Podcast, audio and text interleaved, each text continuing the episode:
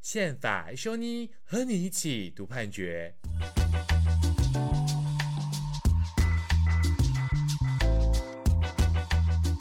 嗨，各位听众朋友，大家好，欢迎回到宪法一修妮，我是奕宏，我是宇修。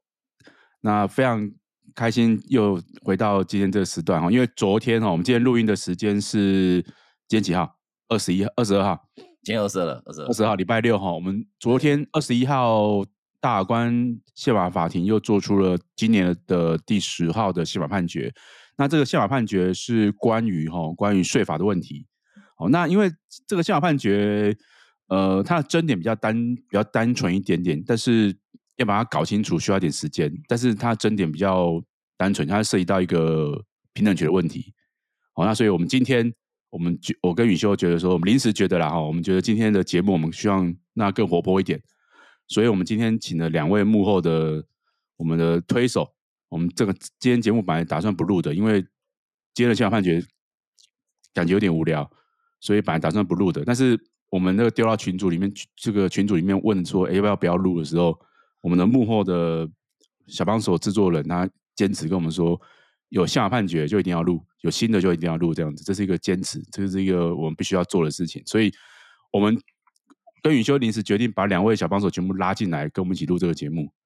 好，那我们就大家热烈掌声欢迎一下我们的制作人小橙子。嗨，大家好，我是制作人小橙子。那另外是我们剪辑师 Laura。嗨，大家好，我是 Laura。对，很感谢两位，因为没有两位的话，其实我们今天不会录这个节目了。坦白讲是这样子的情况。好，所以我们今天特别把他们拖下水，我们一起来录这个节目。没有，其实其实易红才是灵魂人物，还有雨修。没有没有，我今天我花一点时间把宪法判决看完了，然后我把它看完之后，哎，觉得这个宪法判决其实能够讲的东西比较少，所以我们今天我们可以聊点别的，我们聊点最近生活上的事情好了，好不好？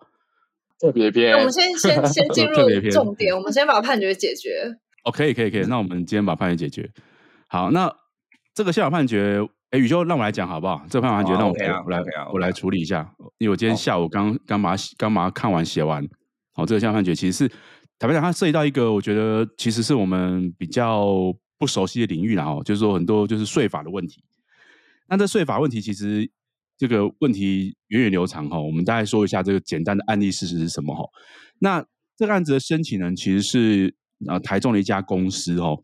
那这家公司在一百零一年的时候，他们申报报税的时候，然后他们列出了这个股东可扣抵的税额是三百九十六万，然后但是后来呢，经过国税局确认之后呢，他们认为说他们可扣抵的税额是就两百六十万，那这个超额的是一百三十六万。好，那这个不这几个名词，我们待会再跟大家解释。好，我先把这个原因事实先把它讲完。那中区国税局呢，他就。依照当时的所得税法的规定呢，要求公司补补缴税额一百三十六万，啊，就是那个中间的差额了哈。好，那为什么会有这个问题呢？其实我们就回到我们税法上面的一个一个规定哈。那这个规定事实上是比较久以前的规定的哈。那它规定是什么？他说哈，我们举个例来说哈，就说一家公司，像台积电来说好了，那虽然我们不会做晶片，但是我们却可以呢，透过购买台积电的股票。成为台积电的股东，那当台积电赚钱之后呢，他会把他赚的利润呢分配给我们这些股东。虽然我们没有在台积电上班，但是我们也可以透过呃这个利润的分享来分享台积电赚的钱。好，那有赚钱呢，就其实就会有个收入，就有所得，就会有要课税的问题。那如果是我们个人的所得税比较简单一点，好像我跟宇修都是律师，我们赚的钱。哦，当然就是我们个人会有个人所得税去苛征，哦，这比较简单一点，比较单纯一点。啊，但是如果说是一家公司，像台积电这样的公司，它赚的钱呢，就会变成要缴的税的人就会有两个人，一个是公司本身，一个是分配到这个利润的股东。哦，这会稍微复杂一点点。那这个情况是这样子的，啊，就是说公司如果赚钱的话呢，会先苛征一个营利事业所得税。然后苛完之后呢，公司就会把这个利润再分配给这些股东。那股东拿到这个利润之后，事实上对他对股东来说，这个利润呢也是一个所得。这个所得跟他的其他所得，好像我们我跟宇修都是律师，那我们两个人会有其他的收入。那我们其他收入跟我们这个股东的分配的利润的收入加起来之后呢，我们会还会有一个个人所得税需要缴交。哦，所以大概是会有两个课税义务人这样子的情况。那这种情况的话，就会呃，可能会有人会觉得说，哎，好像这个一头羊剥两层皮嘛。这个公司课过一次税之后呢，个人又课一次税，所以好像有点需要特别注意到有没有说重复课税的问题。所以过去哈、在呃民国九十八年的时候，当时就上路一个叫两税合一制。哦，两税就是指公司的盈利事业所得税跟股东的个人所得税，这两税要把它合在一起去探讨。那比较具体的做法是说。当这个公司呢去赚钱完之后呢，他会课征一个盈利事业所得税之后，那之后这个课的税呢，呃，当他把利润分配给个人的时候，这个公司扣的税可以有一有个额度呢，当做是个人已经预缴的这个税额，那我们叫可扣抵税额。公司先缴的税，但这个税呢，事实上，呃，等到分配给这个个人的时候呢。个人他缴税的时候是可以扣掉公司已经帮他缴的这个税了，叫可扣抵的税额这样子。那这样子的话就会避免说，呃，公司缴的税，他个人又缴一次税，变成两次的课税。那缴了税就会留着，到个人去申报个人所得税的时候呢，他就等于是已经预缴了。好，那之后呢，就依照个人的状况多退呢少补。哦，这这种规这种方式呢叫什么？叫做这个。叫设算扣抵法，哦，大概是用这样的方式来做两税合一的一个税制的缴。那这样子的方式呢，就会遇到一个问题，然后假设公司它在分配这个可扣抵税额给个人的时候，你分配错了，那对国家来说就有可能会少缴税的问题哦，因为比如说呃公司呃他说他的可扣抵税额是三百九十六万。就像我们这案子的一个情况，但事实上，呃，他可能算错了，只有两百六十万好了。那这样超额的分配，对国家来说，这笔税额就会变成没有收到。好，那没有收到的情况之下，我们之前的所得税法，它就会要求公司呢去补缴这个税额，那甚至可以做罚款的一个情况，因为这边税就是没缴到这样子。哦，这大概是这样子的一个一个规定的情况哦。好，那这样规定听起来应该是算公平嘛？因为，呃，如果可可扣抵的税额是错的，那当然是要有人补缴嘛。那补缴不是公司就是个人。那所得税法说要公司缴交，哦大概应该也还可以接受。哦，那既然这样子的话，那我们这个宪法判决到底问题会出现在什么地方呢？这个问题会出现在一个很特殊的情形，就是说公司的股东如果不是台湾。境内的股东的话，不是台湾人，他可能是外国人的话，那这样子会发生什么样的事情？哦，那在这边又会涉及到另外一件事情要讨论，就是如果今天呃是这个境外股东是外国人，他在台湾有所得的时候，我们怎么课税的问题呀？那因为呃外国人他假设他是外国的情况，他收到税的时候，我们应该也很难期待说他会在每年的五月的时候。一起来申报所得税，然后不申报的时候，我们就罚你钱，可能会有一些问题啊，也可能会收不到税。所以，我们现在所得税法的做法，我们叫叫做一个这个应该是什么？从源头的地方就开始扣他的税。也就是说，当这个境外股东他在取得这个所得的时候呢，这个给他钱的这个这个人呢，这个公司呢，就要先把这个税先扣好了。扣好之后呢，先缴给国库。那这种情况的话，就是不需要后面他再去做这个申报缴税的问题。好，等于是第一次就处理就处理好这个税的问题了。那这个境外股东的情况，他其实就外国人呢，外国境外股东境外国的股东的情况之下，他就不会在后面呢去再申报税务、申报个人所得税的这样子的情形。那既然不会在之后去申报所得税，当然也就不会有所谓的在后面的时候呢去做呃可留抵税额的扣抵了，因为他一开始就已经把税扣完了，他没有在后面再去做呃扣抵的一个问题了。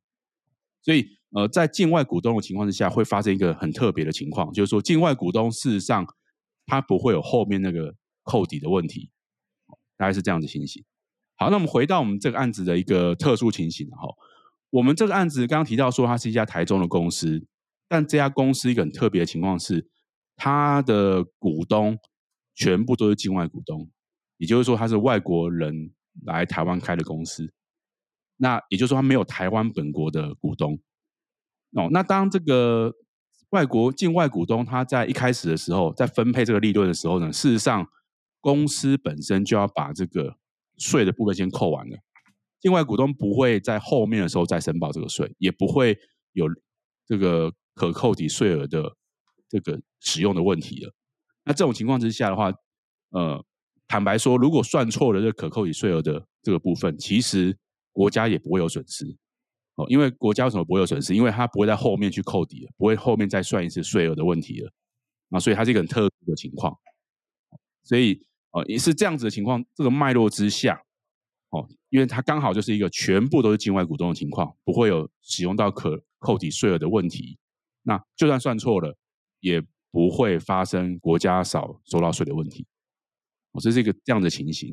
所以申请人就申请释宪嘛。那大法官最后做的结论大概就是说，哦，如果在这种情况之下，这种全部都是境外股东，那它不会有造成。国家的这个税务哦，这个受损的可能性，那这时候其实好像就没有必要再去叫他补缴，呃，国家本来就不应该收到的税的这个问题，所以他就用平等权的方式来处理这个问题。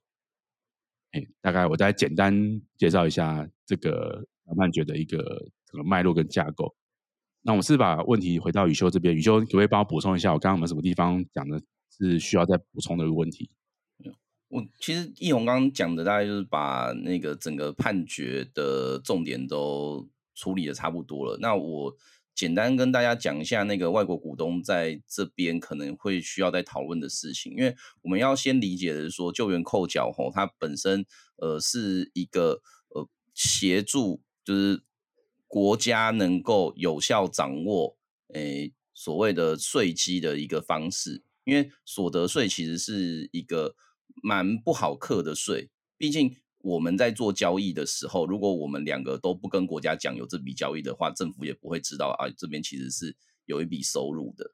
那这也导致说，为什么很多人都会讲啊，那个路边摊啊、夜市啊，那个就是卖娃真的都赚很多钱都不用缴税，因为因为你不会想到要就是去把他们的每笔所得都列得很清楚。那当然，台湾的做法其实是我觉得，呃，跟世界各国比是蛮妙的啦，因为我们有统一发票嘛。其实，在国外的话，大概基本上都是用收据。然后，统一发票为什么在台湾这么特别？是因为我们的统一发票有对奖的功能。那这个在国外其实没有，所以就会变成说，我是一个付钱的人，我很多时候我就会逼那个老板一定要开发票给我。我的真正目的，其实对我来讲，我是要对奖。可老板一旦开发票，他就会把他的所得列上去之后，其实这个国家的钱就收得到。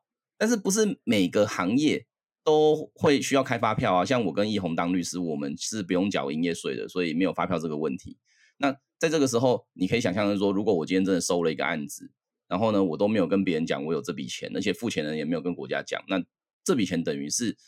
有可能没有被抓到要报税的，所以我我必须要用救援扣缴这个制度去跟付钱的人要求说，哎，你是付钱的人，你要你有义务要跟国家讲，呃，周宇修今天收了一笔律师费，可能是十万或二十万，然后呢，你可能要先提拨他的百分之十到国库里面去，那等到隔年这个百分之十的费用呢，再去算我去年的所得之后，然后再来做多退少补这样子。所以境外股东的部分，它的逻辑其实也是一样，因为你不可能期待一个不在中华民国境内的人会很诚实的跟中华民国财政部国税局，然后呢去讲说我到底收多少，所以他会先有一个这样子的一个预扣。那预扣完之后，其实逻辑上来讲啦，应该是到了隔年，这个境外股东他来中华民国报税，然后呢去做多退少补之后。才会知道说好，最终到底那个钱到底是要多缴还是可以拿回来。但这边有一个我觉得比较有趣的地方，可能是这个判决应该可以延伸讨论的事情是，那如果这笔钱这个境外股东都一直没有去申报，会发生什么事？其实答案就是，某层只要过了五年，中华民国政府就可以没收这笔钱。我跟大家讲一个我自己在国外念书的时候遇到的状况，就是我猜可能易宏。大概多少有类似的经验，因为我我们那时候去美国啊，那就去银行开账户嘛。然后那美国银行开账户，你有时候可以拿一些优惠券，就你开账户的时候，他就会送你可能两百块美金这样子。那对穷学生来讲，其实两百块美金蛮多的，我就很开心拿那个优惠券去换。就到了隔一个月之后，那个银行就把那笔钱打进来，可是我收到的时候想说，哎，奇怪，我怎么只收到大概一百五十美金？后来我去问了朋友之后才知道说，哦，那个五十美金就是就是美国政府先救援扣缴，因为他知道我是外国人嘛，所以他就会先扣一笔钱在美国政府身上，然后呢去确保说他至少会收得到一定程度的钱。那等到你隔年在美跟美国政府报税的时候，你再去讲说，哎，因为我在美国是低收入户，所以其实我根本不用缴税，那你那个五十块美金你要退给我这样子，就是这个是很常见的救援扣缴状况。但是为什么我会讲说？外国人很麻烦，是因为我后来隔年我就回台湾了，所以我完全忘记有这笔救援扣缴。那通常大部分国家对于那个就是退税的请求权的时间，吼，以美国来讲就是五年。所以我想起来有这个五十美金的时候，已经是第六年的事情了。所以美国政府就可以正大光明把这笔钱放到口袋里面去，这样子。所以这这也是为什么那个呃，实质上来讲，申请人会一直强调说，这个根本不会影响到。国家的收入，因为那就是一个预付款而已。那预付款就跟我们就是去漫画店啊，去先储值啊，或者是悠游卡的储值，其实是一样的。然后，然后本件才会变成说，我觉得一个蛮特别的情况是，大法官很明确的讲，我我要用合理审查，就是最宽松的方法。但你会发现，既然用最宽松的审查，大法官还是做违宪宣告的时候，我觉得。相对来说，可能多数意见也觉得这其实是一个显然有问题的方法。所以我，我虽虽然这个案子真的是我们大概在录这个节目之前在聊天的时候就说，毕竟现在也没有两税合一制度了。然后呢，这个案子可能它影响到的税额其实也不算是非常非常高，但是，呃，大法官还是做了这个决定。那以这。几年大法官对于税务案件比较少碰的一个状况来讲，我觉得其实是蛮特别的存在啦。那坦白讲，我也私底下跟我们群主讲说啊，我今这几年也是递了几个跟税有关的申请案，然后都一直被不受理，所以我有时候看到这个案子的时候，我就会。觉得说，哎，在税务案件的案件选择上来讲，大法官的考量点是什么？我觉得可能也可以再观察一下。我记得以前有一段时间，其实大法官呃处理蛮多比较多的税务案件，那最近好像比较少。我觉得会不会跟那个大法官的组成有关系？因为刚好税务案件做最多的时候，应该就是陈明老师跟黄茂龙老师在当大法官的时候。对，我记得这个时间点，对，大概就是六百九十几号到七百号的解释，大概有。好多件，那时候还被呃黄成义老师戏称是税务宪法法院这样子。对对，好，那时候我记得那时候的比例是很高的。那后来其实就比较没有这样的比例了。坦白讲是最近税务案件其实就就没有那么多。那这件其实也是一个呃，我我们刚刚前前面其实跟大家开个玩笑啊，就是说我们今天其实是觉得今天能够讲的东西稍微少一点，所以我们。呃，比较轻，比较比较轻松的方式来跟大家谈这个宪法判决，而且这个宪法判决事实上要解释它会需要花一些功夫，因为它涉及到是两税合一，涉及到是过去的制度的一个问题，所以它其实要解释它，对我跟宇修来讲并没有那么那么容易啦，怕怕大家比较觉得比较无聊一点点，所以我们想希望可以用比较轻松的方式来谈这个这个宪法判决。那不过就是说这个宪法判决呢，坦白说，呃，就如宇修刚刚讲的。因为这个两税合一制度经过后来税务其实经过很多改变呐、就都中间也经过很多改变，包括这个可扣抵税额可能就折半啊，然后还有完全去变更这个用可扣抵税额的方式。因为各大家可以注意到，就是说，哎，对公司来说，其实它算这个可扣抵税额，其实是一个不见得是一个容易简单又不会错的问题，就是这个制度可能不见得那么好操作，所以呃，这个财政部他在参考其他国家的状况，事实上，二零一八年吧，他他做了税制的一个改革的方式，其实就没有用这样子的一个可扣抵税额的方式来做，呃，这种两税合一，呃，盈利事业所得税跟个人所得税的这个并存的时候的一个处理方式啊，其实现在也改变了这个呃所谓的这样子一个制度，所以这个宪法判决事实上影响的层面会稍微小一点。那所以，如果我们来看这次的三份意见书里面，呃，像黄红霞大法官他就呃特别提到，他觉得这个案件其实处理的是过去的问题。那刚刚宇秀也讲到，其实这个案件的涉及到的税额也不高，就一百三十六万，诶，一百三十万嘛，对不对？还三十六万，差不多这个数额。一百三十六，对，一百三十六万左右的数额而已，所以税额不高，那也是一个财产权的诉讼，就是说他觉得，呃，这个案件其他法官不应该受理，因为。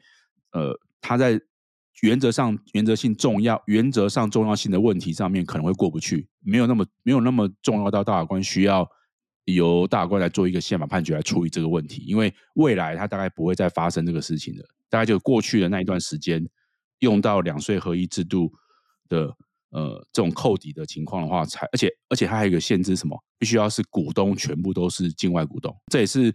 另外一位大法官杨慧卿大法官，他在意见书里面提出的一个不同意见，他觉得说，诶，大法官怎么把这个限制把它限得那么小？只有在全部是境外股东的情况之下，因为只要有境外股东，就会有我们刚刚讲的救援扣缴的问题，所以也应该要处理到部分是境外股东的情况，并不是全部都境外股东才要才有这个问题啊。只要有境外股东出现，他就会有可扣抵税额，其实在境外股东的情况之下是用不到的，是扣不到的。那即便有，即便有不一致，也不会影响到国家的一个税税务的一个来源的一个问题哈。所以这是呃两位大法官他特别在意见书里面提到的的的一个想法，然后大概是这样子的一个情况。我这边稍微补充一下，就是说，其实我我当然我跟奕弘都会讲说啊，这个一百多万，其实以大法官可能手上案件来讲，不是一个非常非常高的数字啦。那我我也觉得说，这案子其实。在那个新法之下，如果要考虑宪法重要性的话啦，因为毕竟是一个已经修法的状况，坦白说，是不是那么需要做成判决，也是可以有讨论空间。但你说是不是那个标的小，大法官就不应该或者是不会去做成解释或判决嘛？我觉得，我觉得还是要看状况。像过去来讲的话啦，就是有一个呃，释字第七百零一号解释，那这个案子是。呃，就是呃，申请人在列那个医疗支出的时候，他列了应该是去中医诊所看病的一张收据，然后呢，那张那张收据呢，有的大概四十几万，然后结果被国税局认为说，哎，这个中医不是很 regular 的，因为不是不是有参加健保的诊所啦，被就被剔除，被剔除之后被要求补税一千九百五十块。我觉得这个人也是蛮厉害，他就为了那个一千九百五十万去打官司，打到最后去申请大法官解释，然后还被大法官做违宪宣告这样子。那其实，其实我觉得税务案件确实有蛮多东西是蛮值得讨论，因为你说一千九百五不高，可是因为它涉及的是很多台湾民众他在看病的时候遇到的状况，因为我可能就不是去那种有健保的医院看病，但是你说是不是疗效就不好？可能也不会。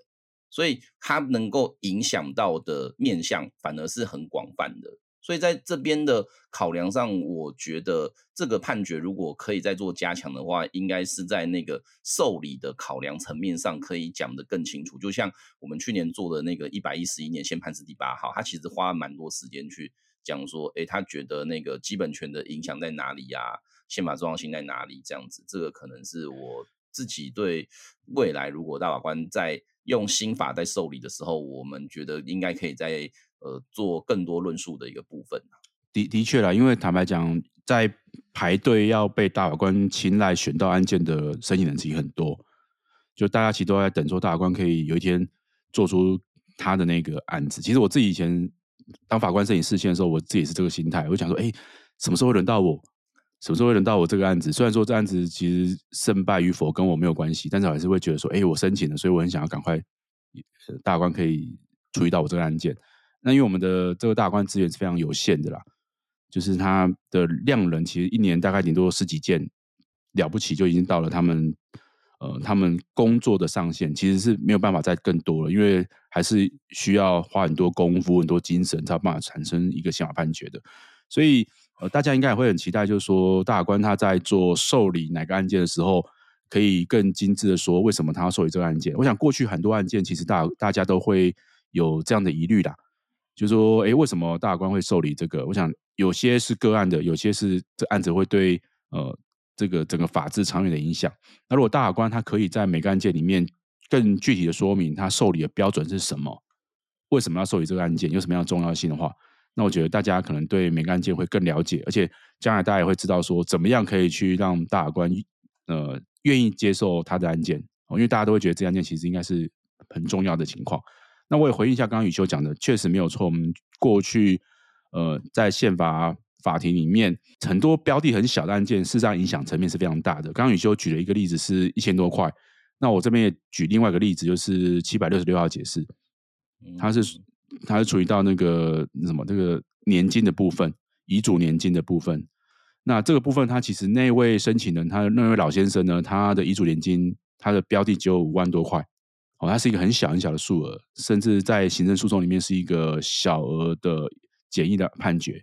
哦，简易的判决，但是，呃，这个判决最后影响是宣告违宪完之后，其实，呃，卫生福利部他修改了他的一个政策，所以后来等于是影响到层面可能是好几亿的，因为影响到其他很多人，那政府机关也愿意改变这个做法，所以呢，影响到非常多的民众，所以一个很小的案件，其实也不能说看它的标的大或小，而是要看它的影响层面有多大，还有就是对它对国家机关将来。在做判断的时候，其实都会去参考过去曾经发生过的事情，所以我想回到我们这一次的宪法判决里面呢，我想最基本的影响应该是说，这大法官他他会宣示到一个价值，就是说，呃，如果说这个对税额其实没有影响的话，那你去磕他，你去用这个方式去处罚他的话，其实是没有必要的。如果未来有类似相类似的案件，遇到类似这种情况，就是。虽然说在这个呃在申报资料上是有问题的，但是如果对于他的税额其实没有影响的话，对国家的税收没有没有增或减的话，其实不应该用处罚的方式或者叫补缴的方式来以这个侵害人民的财产权。我想，我想这是这次宪法判决里面他也许宣示的价值。那未来啊，这个个案的遇到的情况，其实将来应该是很少见的。那也很少就是会遇到一个全部都是境外股东的公司。但是这个精神跟价值，我想应该会在呃其他的税务案件里面，那其他的这个我们政府机关的时候，他可能在尤其课税的国税局或地方政府的税捐机关，他也许会思考到的一个问题。我想这个宪法价判决的价值应该是在这个。好，那宇修，你有没有什么要补充的？嗯，我这边差不多嘞。那如果差不多的话，我们今天的第十号小判决就跟大家分享到这边。那我们把我们的目标回到我们两位小帮手好不好？我们今天请他上线，希望刚好我们今天是第十一集，然后我们第十个宪法判决。那我想我们是不是可以请两位小帮手分享一下他们做我们宪法研修呢协助我们的过程当中的一些心得，好不好？那我们首先我们先请那个，欸、我没有要你们说好或不好意思，我现在就是要做，就是请你们分享一下。好，那我们 那我们就先请那个制作人哈，小陈子，是不是跟我们分享一下？哦，哎，其实那时候我觉得在做宪法研修，你那时候我觉得跟萧勇律师这边的，就是认识嘛，或者进进入这个团队，其实蛮有趣的。就那时候我们是在一个呃，是就是有在中间有当过特别来宾的陈教授那边的有一间书店，然后那天我刚好在顾店，然后因缘机会下想了这个。帮忙想了宪法研修你的这个名称，然后就被易红邀约说要不要进来这个团队。那其实到现在这个呃到第十一集，其实我觉得这段过程中很感谢都是听众，就是在粉丝专业或者是说在投粉区里面有给我们很多许多宝贵的意见。那我们都是有把各位的意见都谨记在心，作为我们每次集数的调整。那其实。一红在昨天，那但这应该是在今天有在那个脸书的投粉区有说，是制作人要逼大家来录这一集，然后我还有去投粉区下面留言说，我是为了大家，就是希望就是呃，我们还是会秉持着说，如果有新的宪法判决的话，我们还是可以在每一次未来为大家大家来做一个比较简介或摘要的部分，让大家可以有呃不一样的方式去吸收最新的宪法判决的内容。那我们也可以请我们的剪辑师 Laura 来分享一下他自己个人的经验，这样子。哎，所以现在是要这样子一直 Q 下一个这样子。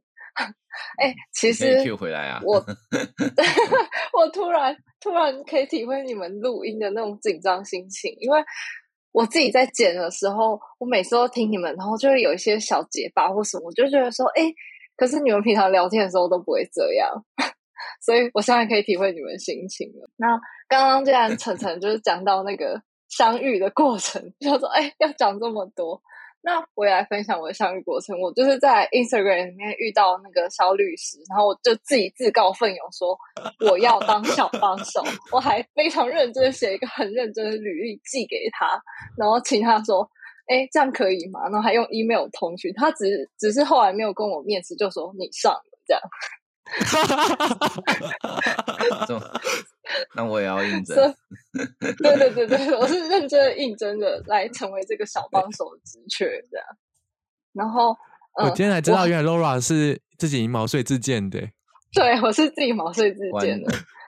人就是要积极呀。对，真的，真的就是像像工作，或者是你有想要的东西的话，就是其实我是很开心能够加入这个团队，因为我觉得自从我加入这个团队，宪法这个议题虽然好像大家听起来好像很很深，但是又其实很浅。就是我在这几次的录音当中，真的是增加了很多宪法知识，或者是其他基本法的知识，然后。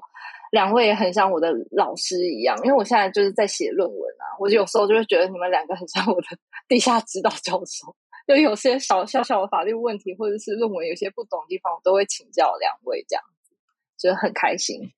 嗯，大概这样。没有，这当这当然是因为有宇修的关系啦，因为宇修加入我们之后，我们在讨论的深度跟广度是完全不一样的。是不是我跟那个什么沾大家的光这样子？我我我这一拜参加一个研讨会，然后我觉得很有趣的是，有位律师同道啊，他跟我他就跟我我们这个聊天完之后，他跟我说：“啊，今天不好意思哦，今天应该我跟宇修要请你吃饭的。”然后像宇修不是在那个在国外嘛，然后 我们这位朋友他就就说：“哎，他跟宇修要请我吃饭。”我觉得哦，认识宇修真好，这样子就是到处的地方都可以有人请你吃饭。对，其实其实那个律师应该不知道我去国外，他 他不知道是不是？宇修，你是最近从国外回来，要跟大家分享一下你。啊，去玩的心得没有没有，我这个就就这礼拜偷偷跑去日本啊，因为哎，没有人知道是不是？对，没有，所以不能讲日。那我在干嘛？没关系啊，没关 系。还有发在脸书，没关系啊，没关系。你要这这要剪掉是不是？啊，不用啊，不用啊，就是可是你偷偷跑去国外，偷偷跑去，你用你刚你刚用名词偷偷跑去国外，对啊。但但我回来之后，就很多人发现了，所以我觉得就还好。所以大家不知道你去国外这样子。我不小心在 FB 就是在那个成田机场打卡的时候，不小心把动态设成公开，然后就被发现。因为我然后我自己是无聊都会做一个注解，说我今天去哪里，就让日后如果要去当证人的时候，比较有办法可以回想 当时的状况。所以你把你的个资分享给脸书啦，Meta。对对，我就把个人资料就外泄这样子。对啊，然后就就就暑假嘛，就有之前就。答应小孩要带他们去迪士尼啊，然后我觉得那个带小孩出门就是一个那个修炼心性的过程，这样子。哎、欸，今年是迪士尼一百周年呢、有什么厉害的地方吗？对啊，呃，东京迪士尼是开幕四十周年，就是其实他跟我年纪差不多，哦、就是那个那个整个游乐园跟我年纪没有几乎没有差。那 那所以你今年就会去买到一堆，就是它就上面写四十这样子。可是听说他们什么四十二还四十六也会有一个纪念题，所以好像 我觉得也还好。都是商人的手法。对，但我觉得就是你去国外那些游游乐园区或者是景点，以日本来讲，我觉得他们就真的是很多细节，你会觉得他做的蛮细致的。就是例例如说，哦，可能。他卖一个饮料，或者是卖一个就是外带的餐给你，就会发现他包装的方式，他就是有考虑过说，哦，你你如果要边走边吃的话，怎么样拿才比较好拿，或者是饮料怎么样子倒，然后怎么样子去装起来才不会很容易就打翻。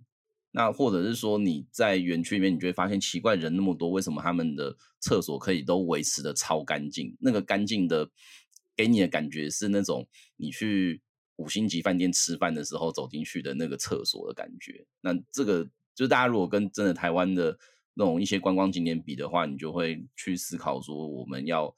怎么样在一些细节上去做提升？我其实觉得蛮重要的。哎，打断一下哈，各位听众朋友，我们现在开始已经不会讲宪法判决了，所以如果你想要离开的话，可以先离开，没关系。我们先闲聊，我们这 跟大家分享一下我们最近的那个生活状况了。所以我们大家就，如果这个宪法判决，我们就到之前十分钟之前我们就结束了。要写报告可以离开了。对对对对，纯 纯粹就是想要今天是番外篇，好好好的就是拿来聊一下这样子，因为之前也有那个听众有来讲说啊，是不是可以请哦肖律师啊来跟大家分享一下，说什么怎么做时间管理？因为他一直觉得一起读判决为什么都可以很有效率的去整理这些诶、欸、相关的宪法或者是比较重要的法院判决。那我觉得，反正我们就闲聊。我也哎、欸，没有哎、欸，可是我我我觉得，比如说，今天这个题目我之前其实也不不熟，但是我觉得这是一个很好的过程。就是说，一个宪法判决出来，它其实会有各个不同的面向。那其实我也是这两天我才会去，今天啊，应该是今天，就是今天中午以后我才看这个宪法判决，因为我这礼拜超忙的，我这礼拜的会议多到都快俩工了，就是有一天我好像开了六七个会议，六个会议吧。就是就是，而且会议的中间我还要处理一些事情，这样子就是很真的很忙。然后我还有两个研讨会，有一天我有两个研讨会，上午跟下午，就是我早上开始研讨会，都到下午研讨会结束之后，已经下午五点钟了。就我这一拜是超忙，所以这一拜我没有办法。就是我基本基本判决出来之后，其实我没有什么时间去处理它。那但是我我觉得这个过程其实对我来讲是一个很大的帮助，因为。呃，我们可以从宪法判决里面呢，我就会了解一个新的主题，然后我觉得从这里我就会我们就会知道一个新的跟呃税法相关的一个议题。那我觉得法律其实没有什么什么事情是我们不无法学会、无法理解的。我觉得就只是说我们有没有一个契机去接触它。就像我跟宇修其实都是律师，我们都会接触不同的案件。那每一个案件的当事人来，他其实都会有一个新的、不同的一个议题要处理。那我们其实也是从这个。案件过程当中，我们就会了解到一个新的领域，一个不同的一个过程。只不过要处理案件的一个核心的内容，大概核心的理的一个方法，大概还是我们基本的法学方法去处理各个不同的面向。所以，我我自己是觉得蛮好的，就是宪法判决它其实会带给我更不同的一个一个领域啊，不同的视野。大概是我觉得是一个蛮好的过程，这样子。哎，所以这样听起来，其实一嗯一红好像没有休息时间呢，是吧？还好啦，我觉得我还蛮喜欢法律的，所以应该还好。对，我还记得我们 上礼拜四是我跟那个剪辑师有面交一本新的小说，那可能之后也会用 podcast 的形式来跟大家见面。然后那时候我们就是在易红律师的事务所附近，有没有想要关心一下易红？哎，晚餐吃了吗？有没有需要送一些东西过去？就易红跟我们说。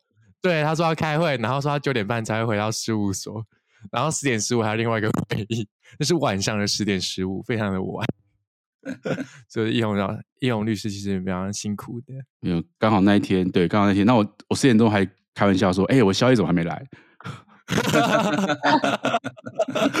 那那个 Laura，你最近论文写怎么样？今年可以毕业了？不要问这种，不要不要问这种好问题。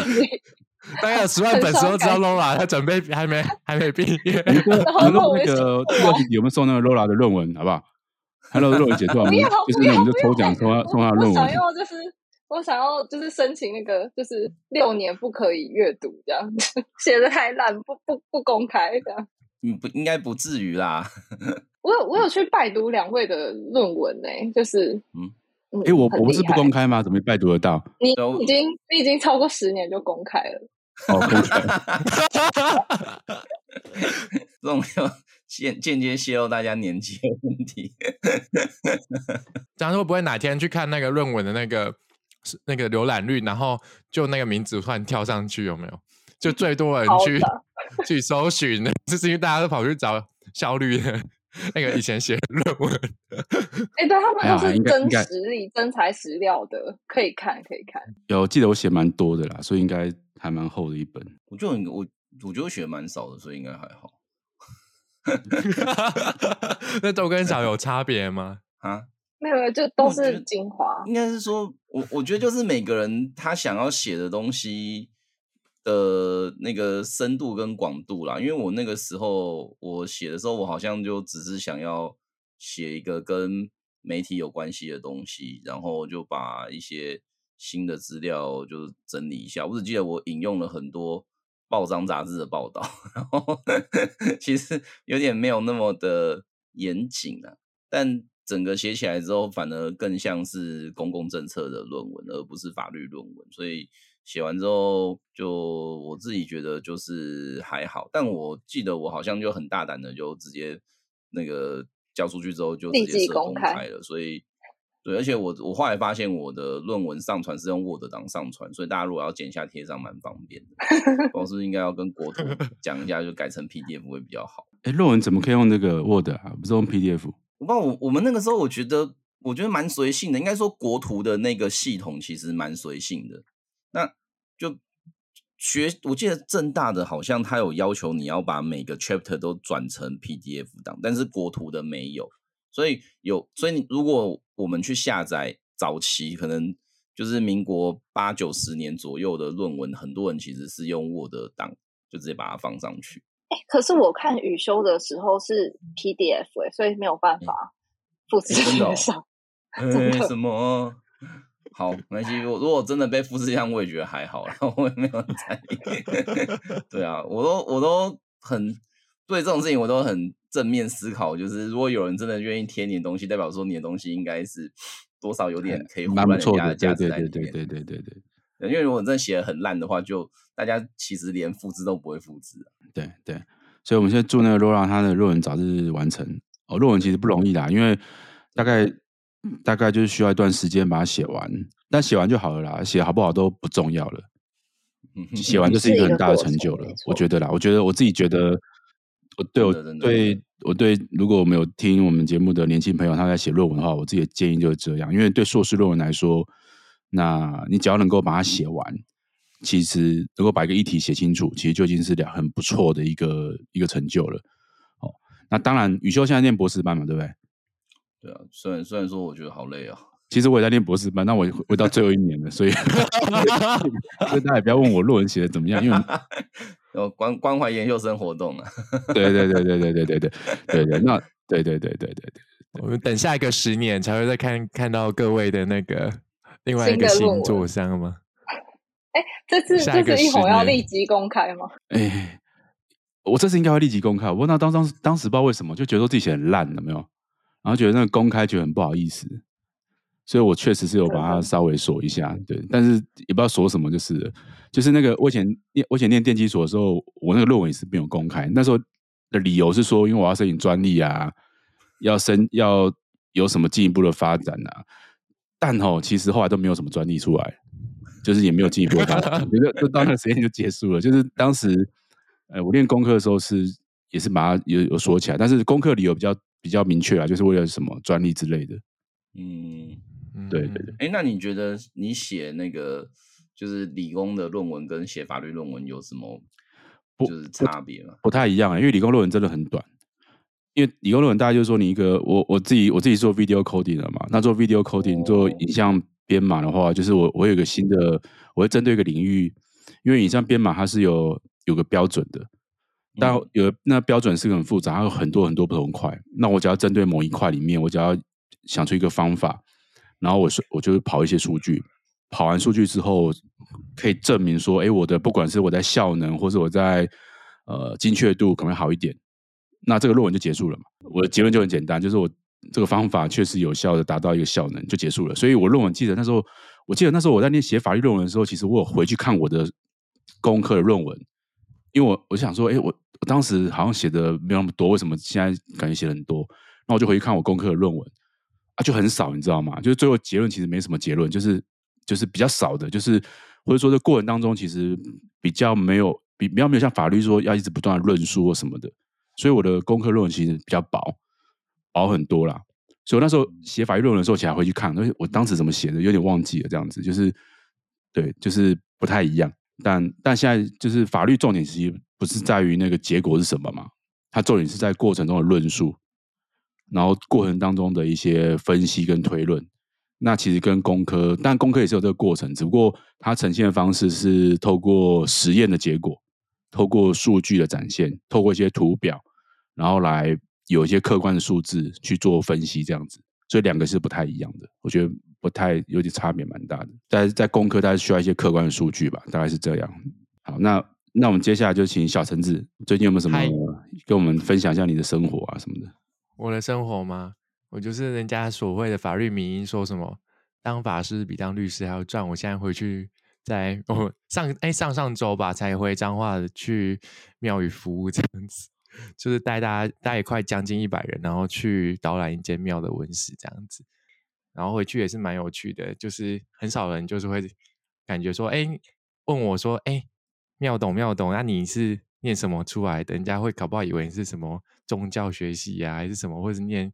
一些比较冷门的科系，然后才来这边宫庙服务。我说：“哎、不是哎、我还念法律系的。”哇，你念法律系的哦？哎、啊，你怎么会来这边？然后我就要解释很久，就是我要解释很久。尤其在台北，就是有做做法律议题以外，其实之前也有涉及性平议题等等的议题，所以就也蛮觉得蛮有趣。感谢小橙子，感谢 Laura。那坦白讲了，这个节目真的是，呃，除了我跟宇修以外，真的是他们两位是在幕后，不管是。